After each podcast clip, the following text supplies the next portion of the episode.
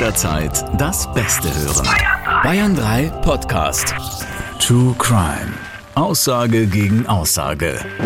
Am nächsten Morgen ist Marie tot. Um ihren Hals ein Stromkabel, das sich tief in die Haut eingeschnitten hat. Tom ist es, der die Leiche morgens findet und den Rettungsdienst ruft. Die Ermittler können Selbstmord ausschließen. Strafverteidiger Dr. Alexander Stevens erzählt im Gespräch mit Bayern 3 Moderatorin Jacqueline Bell von seinen spannendsten Fällen. Hey und herzlich willkommen zu unserem neuen True Crime Podcast, beziehungsweise einer neuen Staffel. Ich bin Jacqueline Bell, wir kennen uns aus dem Radio und auch von, vom Instagram-Kanal von Bayern 3. Und nachdem die erste Staffel, die Sprache des Verbrechens, schon so gut äh, gelaufen ist, legen wir jetzt nochmal nach. Und zwar dieses Mal mit Fällen, in denen es Aussage gegen Aussage stand. Es sind alles wahre Fälle ähm, und die haben es teilweise auch wirklich in sich. Als ich mir die durchgelesen habe, musste ich teilweise auch ganz schön schlucken. Also deswegen jetzt hier auch an der Stelle, wenn euch das Thema Gewalt oder Mord sehr beschäftigt, ihr vielleicht nicht mehr schlafen könnt, dann ist das vielleicht nicht der richtige Podcast für euch. Vor allem ist dieser Podcast auf jeden Fall nichts für Kinderohren. Ich werde diese Fälle natürlich nicht allein durchgehen, sondern mit einem Mann, der selber eine Partei vertreten hat oder sehr nah mit dabei war, Dr. Alexander Stevens, Strafverteidiger und Autor verschiedener Bücher. Eins heißt auch Aussage gegen Aussage. Und damit sage ich Hi, Alex. Hallo.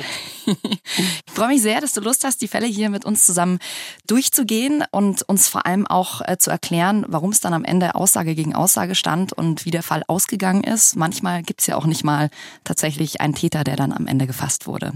Ein paar von euch kennen Alexander vielleicht auch aus dem Fernsehen. Du hast auch bei Richter Alexander Holz äh, mitgespielt oder auch im Namen des Volkes. Da hast du moderiert oder auch in der Serie im Namen der Gerechtigkeit. Wie war das für dich damals, da mitzuspielen? Also ich wollte eigentlich Staatsanwalt werden, ja. Und, ähm, und dann bist du plötzlich Schauspieler geworden. und ich hatte, ich war gerade in Köln und äh, dann rief tatsächlich die Richter Holt Redaktion an und meinte so, ähm, ja, sie sie hätten Interesse an mir und haben mir dann, so viel darf ich vielleicht jetzt im Nachhinein verraten, ähm, für zwei Tage Dreharbeiten im Monat dasselbe Gehalt geboten, wie ich monatlich als Staatsanwalt verdient hätte. da überlegt man dann schon mal kurz, ne? Habe ich mir gedacht, okay.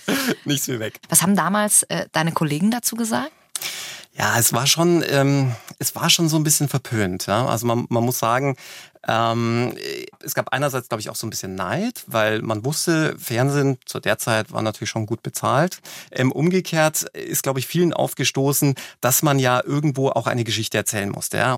Ähm, einfach um, um dem Ganzen noch ein bisschen mehr Szene und Spannung ja. zu bieten, ja, hat man da natürlich ähm, versucht, auch irgendwelche krassen Sachen zu machen. Da gab es ja auch Geiselnamen und was alles das, was im echten Gerichtssaal so natürlich nicht passiert.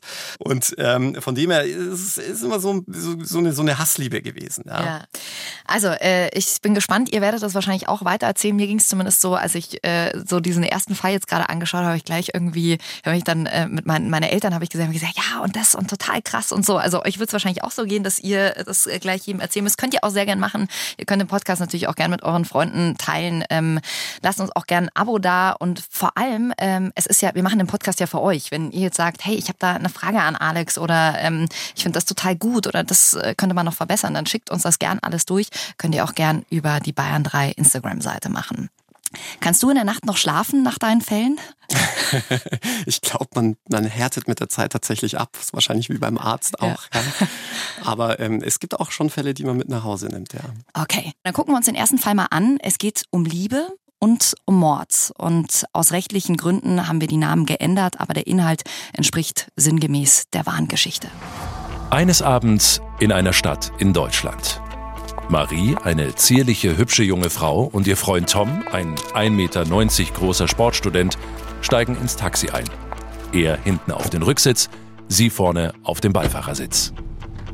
Tom passt das sichtlich nicht. Er nennt dem Taxifahrer, Markus, eine Adresse. Marie reagiert nicht. Die Stimmung ist von Anfang an mies und wird immer schlimmer. Tom provoziert Marie mehrmals und schreit sie an. Marie bleibt ruhig. Vor Toms Haustür angekommen, eskaliert die Situation. Sie werde heute zu sich nach Hause fahren, und zwar allein, erklärt sie. Sie könne seine geschmacklose Spießerwohnung sowieso nicht ertragen und vermutlich sei Sex mit dem alten Taxifahrer immer noch besser als mit ihm, dem Schlappschwanz. Maries Freund schreit, dann fick doch den scheiß Taxifahrer, du Nutte, und stürmt aus dem Taxi. Marie nennt dem Taxifahrer ihre Adresse. Ohne ein weiteres Wort zu wechseln, erreichen sie nach wenigen Minuten ihre Wohnung. Markus macht im Auto noch seine Abrechnung und raucht vor dem Taxi noch eine Zigarette, als auf einmal der wütende Tom an ihm vorbeiläuft. Der Taxifahrer überlegt kurz, ob er sich einmischen soll, lässt das dann aber bleiben, weil er müde vom langen Arbeitstag ist. Am nächsten Morgen ist Marie tot. Um ihren Hals ein Stromkabel, das sich tief in die Haut eingeschnitten hat. Tom ist es, der die Leiche morgens findet und den Rettungsdienst ruft. Die Ermittler können Selbstmord ausschließen. Die Wohnung wird gründlich nach Spuren untersucht, ebenso die Leiche. Der Gerichtsmediziner bestimmt den Todeszeitpunkt in etwa auf zwischen 22 Uhr und Mitternacht. Der Verdacht der Ermittler fällt schnell auf Maries Freund Tom. Auf Maries Handy finden sich verschiedene Anrufversuche von ihm, außerdem wüste Drohungen und Beschimpfungen in den Kurznachrichten. Tom sagt aus, er hätte das alles nicht so gemeint und sie in der Nacht gar nicht mehr gesehen, sondern erst am nächsten Morgen. Da sie auf mehrmaliges Klingeln nicht geöffnet hätte, habe er mit seinem eigenen Schlüssel aufgeschlossen und sie gefunden. Sowohl Maries Freund Tom als auch der Taxifahrer Markus werden von den Ermittlern vernommen. Maries Freund wirkt extrem nervös und unruhig. Ganz anders als der Taxifahrer. Puh, das äh, klingt tatsächlich wie ein Filmskript von CSI Miami oder vom, vom neuen Tatortstreifen. Man hat ja selber immer so ein Bauchgefühl. Könnt ihr jetzt auch mal entscheiden, ähm, wem würdet ihr die Schuld geben? Also mein, mein erstes Gefühl, ähm, ich würde auf Tom tippen. Wie, wie war das bei dir, als du damals von dem Fall gehört hast? Ging mir natürlich genauso, zumal man ja weiß, dass die meisten Morddelikte im Nahfeld passieren, also in irgendeiner Beziehung, meistens Ehefrau, Ehemann, Freund, Freundin. Ähm, von dem her liegt man da meistens gar nicht falsch.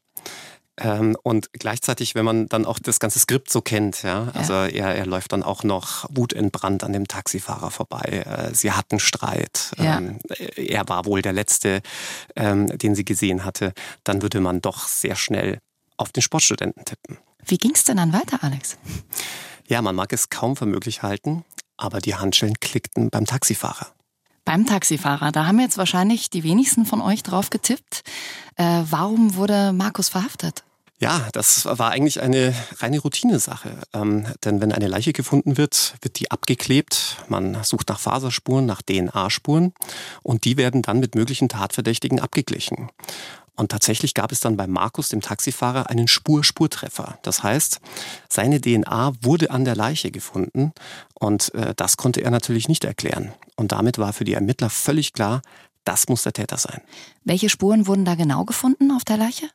Also man hatte einerseits Spermaspuren gefunden. Ähm, das dürfte das Problematischste für Markus mhm. gewesen sein. Und zum anderen hatte man auch ein paar Hautschuppen von ihm gefunden. Und diese DNA-Beweise sind ja relativ sicher, oder? Also Du sagst ja auch schon DNA-Beweis, ja. Also man, man geht ja schon fast davon aus, dass es so gut wie ein Beweis ist. Ein richtiger Beweis ist es allerdings nicht. Ähm, ist es ein Indiz, denn aus der DNA-Spur oder dem Fund einer DNA-Spur selbst lässt sich ja noch nicht ableiten, ob jemand auch die Tatwaffe geschwungen oder die Tatwaffe abgefeuert hat. Diesen Schluss lässt ja eine DNA-Spur nicht zu, aber der Täter kommt halt meistens in Erklärungsnot, wenn seine DNA an einem Tatort gefunden wird, weil er dann wiederum erklären müsste, was hat er denn am Tatort gemacht. Und deswegen sind diese DNA-Spuren so dermaßen sicher und überzeugen nicht nur Ermittlungsbeamte, sondern vor allem auch Richter. Du hast jetzt gerade Indiz angesprochen. Was, was ist denn, äh, erklär mal uns Normalos, was ist ein Indiz, was ist ein Beweis? Ja, ist eine sehr gute Frage. Äh, viele kennen ja auch den, den sogenannten Indizienprozess und oftmals äh, glaubt man ja dann auch, ach, da kann man jemanden nicht verurteilen. Also, der Unterschied ist ganz einfach erklärt. Ähm, bei einem Beweis ergibt sich die Täterschaft unmittelbar. Ja? Das heißt, wenn ich zum Beispiel eine Videoaufzeichnung habe, wie der Bankräuber in die Bank rennt mit der Pistole, ja, Beweis. Habe ich einen Beweis, nämlich diesen Videobeweis. Ja, da weiß ich, dieser Mann, der da in die Bank reinläuft, am besten unmaskiert, damit ich auch sehe, wer es ist, ja, weiß, der hat die Tat begangen. Anders ist es zum Beispiel bei Fingerabdrücken oder auch bei DNA-Spuren. Das sind keine Beweise, sondern Indizien. Warum? Weil sich die Täterschaft nicht unmittelbar aus, aus dieser Tatsache ergibt. Denn nur weil meine DNA, zum Beispiel meine Hautzellen jetzt am Tatort gefunden wurden, heißt es ja noch lange nicht, dass ich auch jemanden ermordet habe. Es heißt nur, dass ich am Tatort war. Ja, genauso mhm. mit Fingerabdrücken. Wenn ich jetzt hier dieses Glas in die Hand nehme, dann sind da meine Fingerabdrücke dran. Ja, dann heißt es, ich habe aus dem Glas getrunken, heißt aber nicht, dass ich auch mit diesem Glas unbedingt jemanden geschlagen habe. Ja. ja das ist der Unterschied. Okay. Und ihr ahnt es schon, dieser Fall ist noch nicht zu Ende. Der Podcast heißt ja Aussage gegen Aussage. Markus hat dann nach Jahren einen Anwalt gefunden, der sich seines Falls nochmal angenommen hat, nämlich dein Kanzleipartner. Er hat dann einen Antrag auf Wiederaufnahme des Verfahrens gestellt. Da muss man jetzt vielleicht auch sagen, dass Markus ähm, als er im Gefängnis saß, diese sieben Jahre, auch ganz viel dafür, ich sage jetzt mal, getan hat, ähm, dass er nochmal Gehör bekommt, richtig? Ja, also er hat von Anfang an auf seine Unschuld gepocht. Ähm, jetzt muss man sagen, das ist nichts Neues bei, bei Mordverfahren. Das erlebe ich immer wieder. Man darf nicht vergessen, Mord steht gesellschaftlich sittlich auf tiefster Stufe. Das heißt, ähm, wenn man des Mordes überführt wird, dann hat man am Schluss meist keine Freunde mehr und selbst die Familie wendet sich von einem ab. Das dürfte so der Hauptgrund sein, warum viele Mörder weiterhin auf ihrer Unschuld beharren, obwohl sie sowas von überführt sind. Ich gebe mal ein ganz einfaches Beispiel. Es gab hier in München einen Fall, da wurde ein Manager ermordet wegen seines teuren Autos. Und ähm, der mutmaßliche Täter war nicht nur mit seinem Handy in der Funkzelle ähm, äh, geortet worden zur Tatzeit. Nein, man hatte auch Spuren von ihm gefunden, DNA-Spuren. Man hatte die Tatwaffe bei ihm gefunden und schlussletztlich auch noch das Auto. Und last but not least, das fand ich ziemlich makaber, hatte er auch schon im Vorfeld Leichensäcke bei eBay bestellt gehabt. Also auch das gibt's. Oh. Mit anderen Worten, der war sowas von überführt. Und trotzdem stellte er sich in den Gerichtssaal und sagte, ich bin unschuldig. Und ähm, das war wieder für mich so ein klassisches Beispiel, dass sehr, sehr viele Mörder von sich behaupten, sie seien unschuldig. Man hat das immer wieder. Und ähm, äh, deswegen war es jetzt nicht verwunderlich, dass Markus auch in diesem Verfahren so dermaßen seine Unschuld beteuert hat. Was allerdings doch etwas verwundert hatte, war, mit welcher Vehemenz er das getan hat. Denn er hat nicht nur seinen Gefängniskameraden gesagt, ich sitze hier unschuldig oder seinem Anwalt oder seinen Angehörigen. Nein, er hat ja regelrecht Politiker, Medien, alle möglichen Leute angeschrieben und versucht, ähm, diese Leute von seiner Unschuld zu überzeugen. Krass. Das hat dann eben sieben Jahre gedauert, bis dein Kanzleipartner ähm, diesen Fall angenommen hat. Was hast du damals gedacht, als du das gehört hast? Ganz ehrlich, vergebene Liebesmühe. Hm. Ähm, es, es geht mir da nicht anders als, als vielen anderen Juristen. Dieser DNA, in Anführungszeichen, Beweis ist äh, dermaßen unschlagbar ähm, wenn er denn gefunden wird und es diesen Match gibt, ja, diesen Spur-Spurtreffer, ähm, dass ich mir wirklich nicht erklären hätte können, ähm, wie wir hier überhaupt ähm, ein Wiederaufnahmeverfahren starten können, beziehungsweise mein Kollege und äh, vor allem dann auch noch mit einem positiven Ausgang. Mhm. Also du hättest den Fall nicht angenommen. Ich glaube nicht, nein. Zum Glück hat sich jemand äh, diesem Fall angenommen. Was wurde dann gemacht? Also das Erste, was man natürlich machen muss, ist diesen DNA-Treffer zu erschüttern. Ähm, denn wenn der Taxifahrer behauptet, er war nie in der Wohnung, hat er auch niemals Sex mit dem Opfer gehabt, dann können da auch seine Spermaspuren nicht hingekommen sein. Trotzdem wurden die ja nachgewiesen in Form von DNA. Und dann war natürlich das naheliegendste, dass man nochmal diese sichergestellten Spermaspuren, die man asserviert hatte, mit der DNA von Markus abgleicht. Und siehe da, ich habe es nicht für möglich gehalten, sie stimmten nicht überein. Wie kann sowas denn sein? Das haben wir uns natürlich auch gefragt und im Nachgang gab es nur eine Erklärung. Es ist ein peinlicher Fehler im Labor passiert. Und zwar hatte man die Spermaspuren, die sichergestellten, oder besser gesagt die DNA dieser Spermaspuren, hatte man nicht mit Markus DNA verglichen, sondern aus Versehen mit den Spermaspuren. Das heißt, man hat nee. die entnommenen Spermaspuren mit den entnommenen Spermaspuren verglichen und siehe da, da war es völlig klar, dass es hier zu einem 100 Treffer kommt. Prozent, ja. Aber da, also jetzt mal ganz, ganz kurz, das kann, man vergleicht die nur einmal und das war's oder nur eine Person. Also es ist ja ein menschlicher Fehler und äh, jemand kommt dann für sieben Jahre in den Knast. Das ist doch, also sorry, aber das kann es ja eigentlich nicht sein. Ja, ich glaube, das ist diese Altgläubigkeit an den DNA Beweis geschuldet. Es ist tatsächlich so, auch in München bei der Rechtsmedizin, Sie haben eine Person, die darauf spezialisiert ist und die macht es auch sicherlich sehr gut, aber Menschen sind einfach nicht von Fehler gefeilt. Und in dem Fall, vielleicht hatte der Laborant einen, einen schlechten Tag, wie auch immer, äh, kann halt einfach sowas passieren. Naja, klar. Also, wie gesagt, wir sind halt nur Menschen, wir sind ja keine Roboter. Und ähm, ich meine, das ist ja auch nicht der einzige Fall. Man muss ja sagen, ähm, im Zuge dieser ganzen Aufarbeitung des nationalsozialistischen Untergrunds, Zschäpe-Prozess und so weiter, kam ja auch heraus, dass hier über Jahre lang ein sogenanntes Phantom gejagt wurde, mhm. bei dem man sich vielleicht auch schon vorher hätte fragen können, geht hier alles mit rechten Dingen zu? Denn angefangen hat er alles mit einem Polizisten Doppelmord. Es wurden zwei Polizisten in Heilbronn erschossen und da wurde wurden DNA-Spuren sichergestellt. Und dann über die Jahre hinweg kam es zu mindestens 40 weiteren Fällen, wo diese DNA auch auftauchte. Nur waren das dann keine Gewaltverbrechen, sondern zum Beispiel auch, dass dieses Phantom in eine Schule eingebrochen sein soll, um irgendwelche Schulmittel zu klauen. Und spätestens dann hätte man sich vielleicht überlegen müssen, ob wirklich der, der schlimme Mörder auch in irgendwelche Schulen einsteigt. aber das, haben genau, das hatte die Polizei aber nicht abgeschreckt. Und im Nachhinein stellte sich heraus, dass diese Wattestäbchen, mit denen die DNA abgerieben wird, kontaminiert waren. Und zwar mit derjenigen Person, die diese Wattestäbchen verpackt. Wahnsinn. Kannst du sagen, wie oft sowas passiert? Gibt es da eine Statistik? Es gibt wohl eine Statistik, ähm, die sagt, dass in 0,4 bis 0,7 Prozent ähm, der Fälle Fehler bei dieser DNA-Auswertung gemacht werden. Also rechnet man das hoch auf 1000 Verurteilte, wären vier bis sieben wohl unschuldig. Aber dann könnte man ja theoretisch äh, das ganz leicht ausradieren und sagen, ähm, okay, ich setze da zwei Personen hin, die das unabhängig voneinander kontrollieren ähm, und dann, und dann wäre die Sache geritzt, oder? Ja, es ist immer eine Kostenfrage. Ähnlich auch schon wie bei den Todesermittlungen an für sich. Man weiß ja, in, in Deutschland soll es ja äh, ungefähr doppelt so viele Morde geben, wie eigentlich aufgeklärt werden. Und das liegt ja vor allem daran, dass äh, die Leichenschau so schlecht ausgeführt wird. Und auch da könnte man ja eigentlich sagen, wieso schickt man nicht immer einen spezialisierten Rechtsmediziner, wenn jemand verstirbt? Aber das ist tatsächlich äh, eine Kostenfrage. Mhm. Auf der anderen Seite muss man ja auch oft sagen, dass, äh, weil wir jetzt gerade über diese DNA-Beweise reden und sie vielleicht auch ein bisschen schlecht reden, aber sonst könnte man ja wahrscheinlich selten einen Mord oder sowas nachweisen, oder? Ohne DNA. Also mittlerweile würde ich auch sagen, ist äh, DNA oder gehört die DNA zu den Standardmethoden, die ähm, Kriminalisten anwenden, um Täter zu überführen und ähm, wurde ja mittlerweile immer weiter verfeinert. Also mittlerweile reichen ja schon Kleinstmengen aus und das geht ja sogar so weit, dass man ähm, anhand der DNA ganze Ethnien zuordnen kann. Also man, man, man kann sagen, war das jetzt ein Deutscher oder war das äh, ein Italiener und so weiter.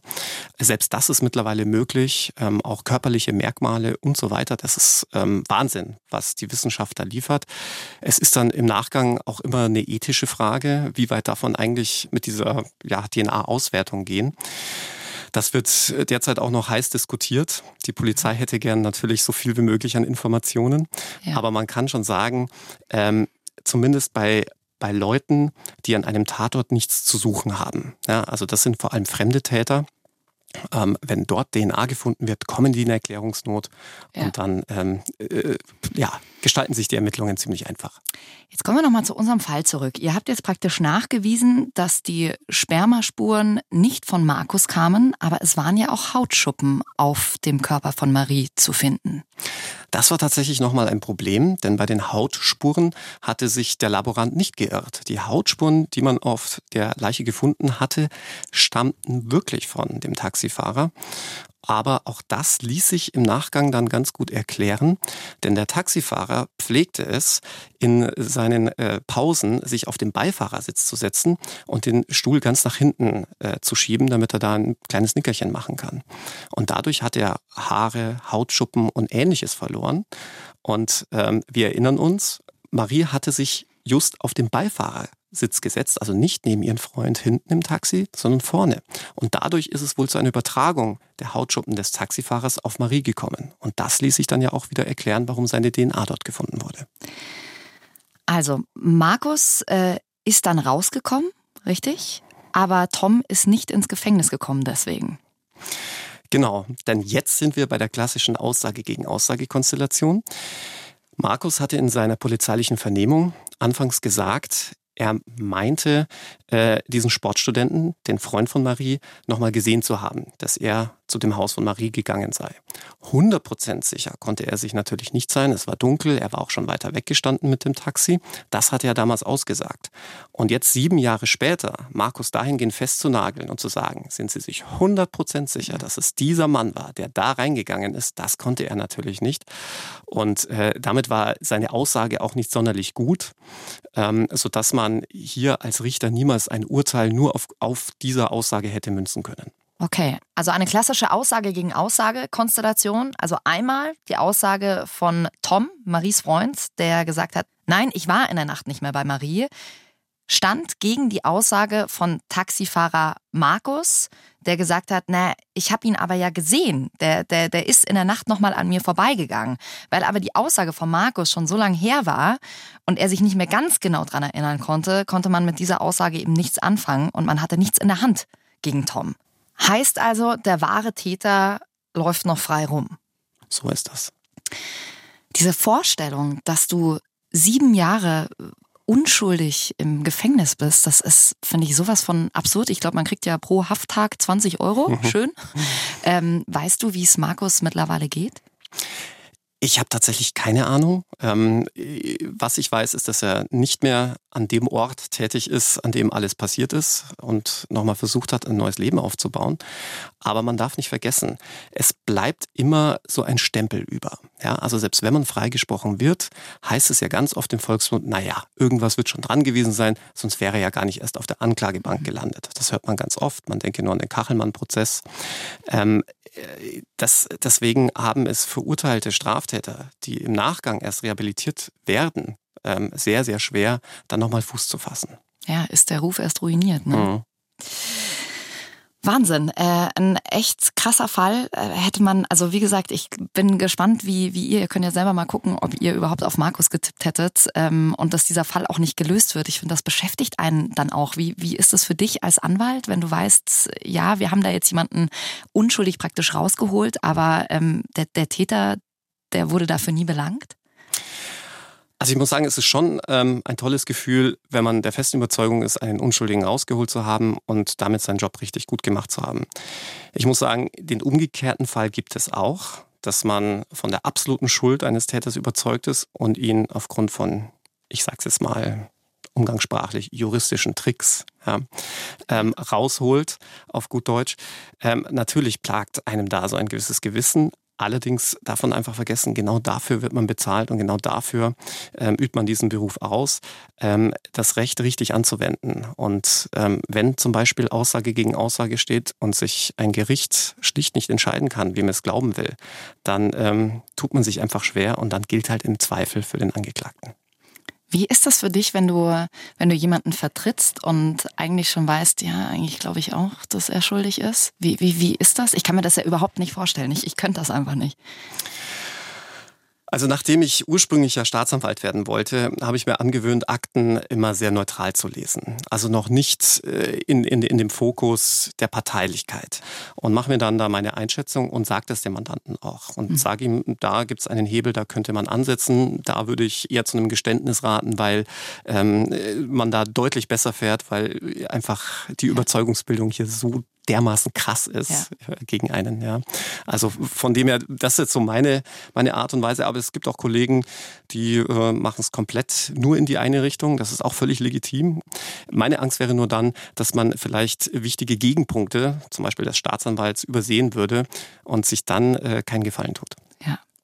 Hey, ich bin sehr gespannt. Das war unsere erste Folge äh, von unserem Podcast True Crime, Aussage gegen Aussage. Vielen Dank, Alex. Vielen Dank, Gerne. dass du uns hier so begleitest. Und ich freue mich schon sehr auf die nächste Folge. Wenn ihr sagt, hey, cool, der Podcast hat mir total gefallen, dann lasst uns gern fünf Sterne da, abonniert uns, dann bekommt ihr auch immer eine Benachrichtigung, wenn die nächste Folge draußen ist. Und wie gesagt, schickt mir gerne Feedback durch auf unseren Bayern 3 Instagram-Kanal.